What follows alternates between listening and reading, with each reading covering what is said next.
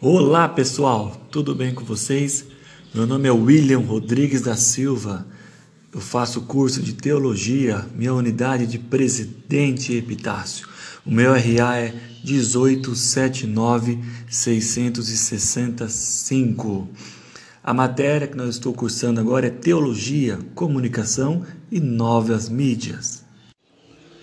Você sabia que a Igreja Batista, isso, a primeira Igreja Batista foi criada, foi fundada no Brasil em 1882? É, isso mesmo. Mas o mais interessante não é apenas isso, é que teve o auxílio de um ex-padre. Sim, um ex-padre, Antônio Teixeira de Albuquerque. É, dois casais de missionários batistas norte-americanos chegaram ao Brasil. Sim, os pioneiros, e eles foram auxiliados pelo ex-padre Antônio Teixeira de Albuquerque, batizado em Santa Bárbara do Oeste. Decidiram iniciar a sua missão na cidade de Salvador, Bahia na época 250 mil habitantes. Ali chegaram no dia 31 de agosto de 1882 e no dia 15 de outubro organizaram a primeira igreja batista do Brasil, com cinco membros, os dois casais de missionários, mais o ex-padre Antônio Teixeira. É até engraçado dizer que a formação da Igreja Batista no Brasil teve um grande apoio de um ex-padre. Se observarmos atualmente, esse contato entre pastores e padres já não possui tanta dificuldade como era alguns anos atrás. Mas se olharmos no início, essa relação foi ainda maior e melhor, no qual trouxe o surgimento da Igreja Batista no Brasil.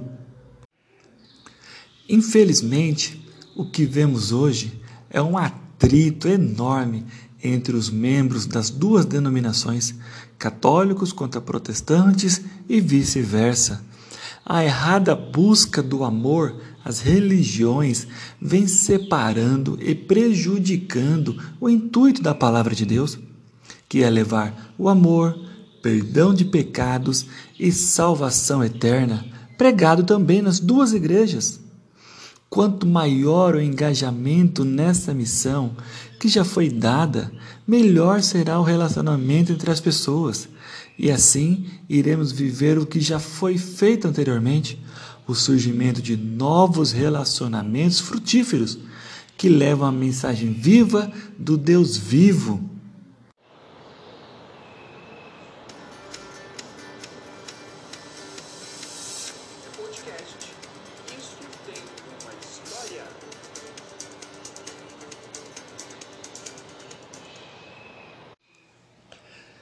Se observarmos alguns rituais, algumas práticas dentro da Igreja Batista, a gente vai perceber que muitas coisas elas são parecidas com a Igreja Católica também. Eu não digo aqui em razão de santos, imagens, algo do tipo, mas no conteúdo de algumas mensagens, em alguns rituais, normalmente na igreja se inicia com cânticos, com louvores, depois vem a mensagem, na é verdade, alguns avisos e, por fim, a bênção apostólica. Isso será que realmente veio da Igreja Batista lá norte-americana ou o ex-padre tem alguma influência nisso? O que, que você acha?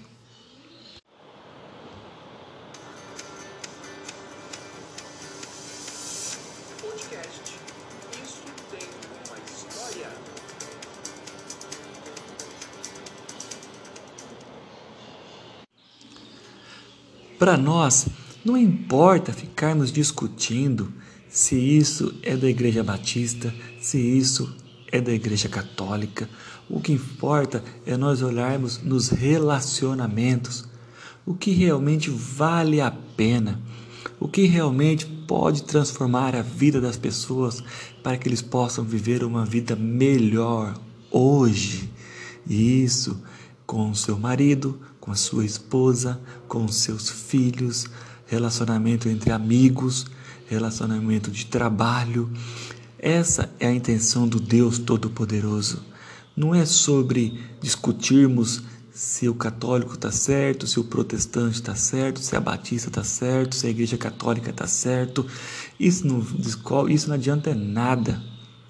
Essa briga continua, vai continuar, eu sei disso, mas o que se a pessoa for realmente inteligente, se a pessoa for sábia, de acordo com a sabedoria divina, ela vai se preocupar com pessoas e não com denominações e não com placas de igrejas, mas sim se a mensagem do Deus vivo, a mensagem do Deus que transforma, a mensagem do Deus que continua salvando pessoas, tirando as pessoas da calçada, do desespero, da depressão, pessoas do suicídio.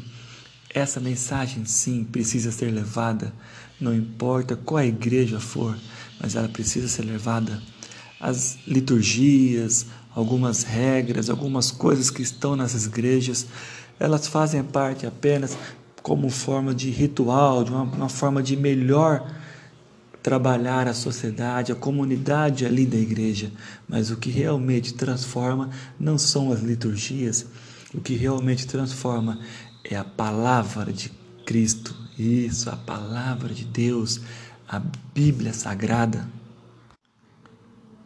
Espero que eu tenha deixado bem claro para você nesse nosso primeiro episódio que você realmente entenda o que a palavra de Deus pode transformar a vida das pessoas e que essa briga boba, bestas, sem fundamento algum entre católicos, batistas, isso precisa morrer hoje, porque desde o início todos estavam juntos e juntos formaram mais uma nova igreja aqui no Brasil. Juntos nós podemos fazer mais. Eu quero deixar aqui alguns agradecimentos. Agradeço a minha esposa, a Daniela, agradeço a minha filha Bela, aos meus pais, agradeço a todos aqueles que estão comigo no meu dia a dia, estão orando por mim, estão sempre à disposição para que o Evangelho, a palavra de Cristo, seja levada a todas as pessoas. Um grande abraço a todos, fique com Deus.